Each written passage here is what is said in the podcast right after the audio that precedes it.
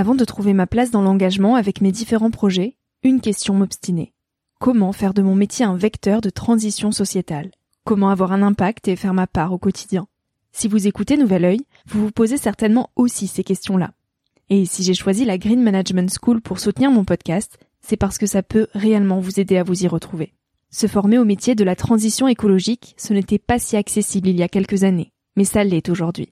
Ça l'est tellement que l'on ne sait plus qui croire, quelle formation entreprendre, ni ce que ça vaut. Alors j'ai fait les recherches pour vous, et j'ai trouvé l'école que j'aurais tant aimé faire il y a quelques années, quand j'étais paumée. Des cours approfondis sur le climat, la biodiversité, l'agronomie, la géopolitique, mais aussi sur les modèles économiques vertueux, le tout dispensé par des spécialistes et des personnalités inspirantes. Créer un autre lendemain que celui qui s'annonce, c'est leur mantra, et derrière cette idée, la mission de Green Management School est de former de nouveaux managers capables de transformer les entreprises et les organisations de l'intérieur. Toutes les informations sont en description. Merci à Green Management School de croire en nouvel œil en soutenant cette saison de podcast. Tout de suite, place à un nouvel épisode. Cet épisode est un extrait du podcast publié lundi dernier. Il est à écouter et à réécouter quand la motivation ou le sourire te manqueront. Ce mini-épisode pourra remplacer Instagram pendant ta pause de 10 minutes, se retrouver dans tes oreilles avant de t'endormir ou à ton réveil pour commencer ta journée dans la joie.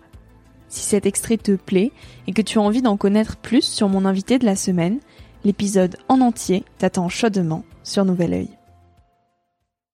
Dans l'aventure, il y a toutes les tous les ingrédients en fait, je dirais de la vie euh, de manière euh, plus intense en fait. Par principe, l'aventure c'est l'imprévu. Euh, c'est la météo qui va pas être celle que t'as prévue, ça va être euh, l'équipement euh, qui va peut-être te lâcher, euh, c'est des rencontres, ça peut être des bonnes ou des mauvaises rencontres, ça peut être des peurs, ça peut être des joies. Donc finalement en fait tu dis l'aventure, en fait je pense que quand t'es quand tu vis de manière aventureuse, quand tu aimes l'aventure, je pense que tu es un peu mieux préparé pour la vie ensuite.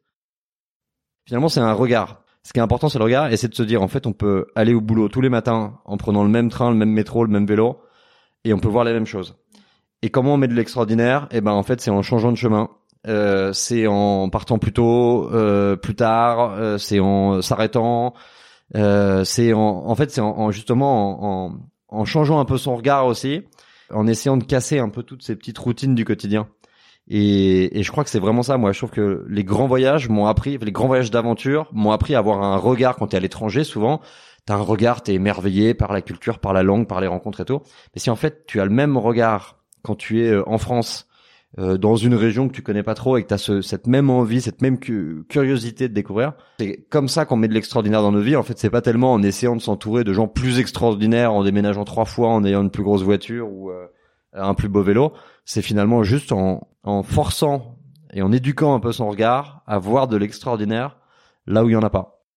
Et paradoxalement, donc on passe de moins en moins de temps dehors et on a besoin de passer de plus en plus de temps dehors parce que finalement ces rythmes éreintants que, avec lesquels on vit, les écrans devant lesquels on passe beaucoup de temps, ben en fait on a besoin de déconnecter. Et il faut déconnecter un peu plus souvent et pour déconnecter un peu plus souvent, nous en tout cas je pense, et c'est ce qu'on a trouvé chez Chile, que le meilleur moyen de déconnecter rapidement c'est la nature tu pourrais imaginer que lire un bon bouquin ou euh, aller méditer euh, dans une salle te permet aussi de déconnecter et c'est parfaitement vrai.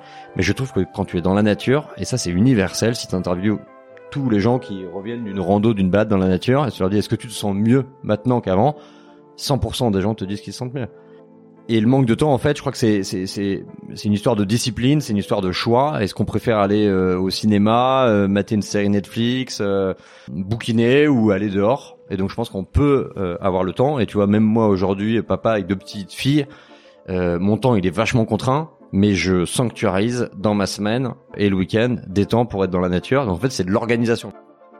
En fait, souvent, on refuse un peu les choix. Je pense qu'on est dans une société où on n'a plus beaucoup besoin de choisir, ou en tout cas on a tellement de choix que finalement on zappe un peu.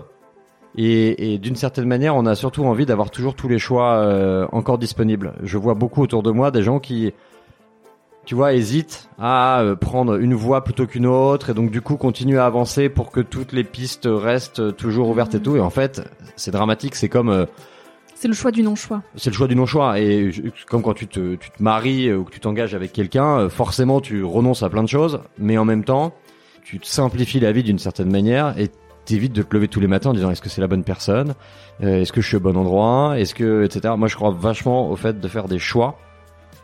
Tu sais pas toujours sur quoi tu vas tomber. Il va se passer des choses euh, au milieu du chemin.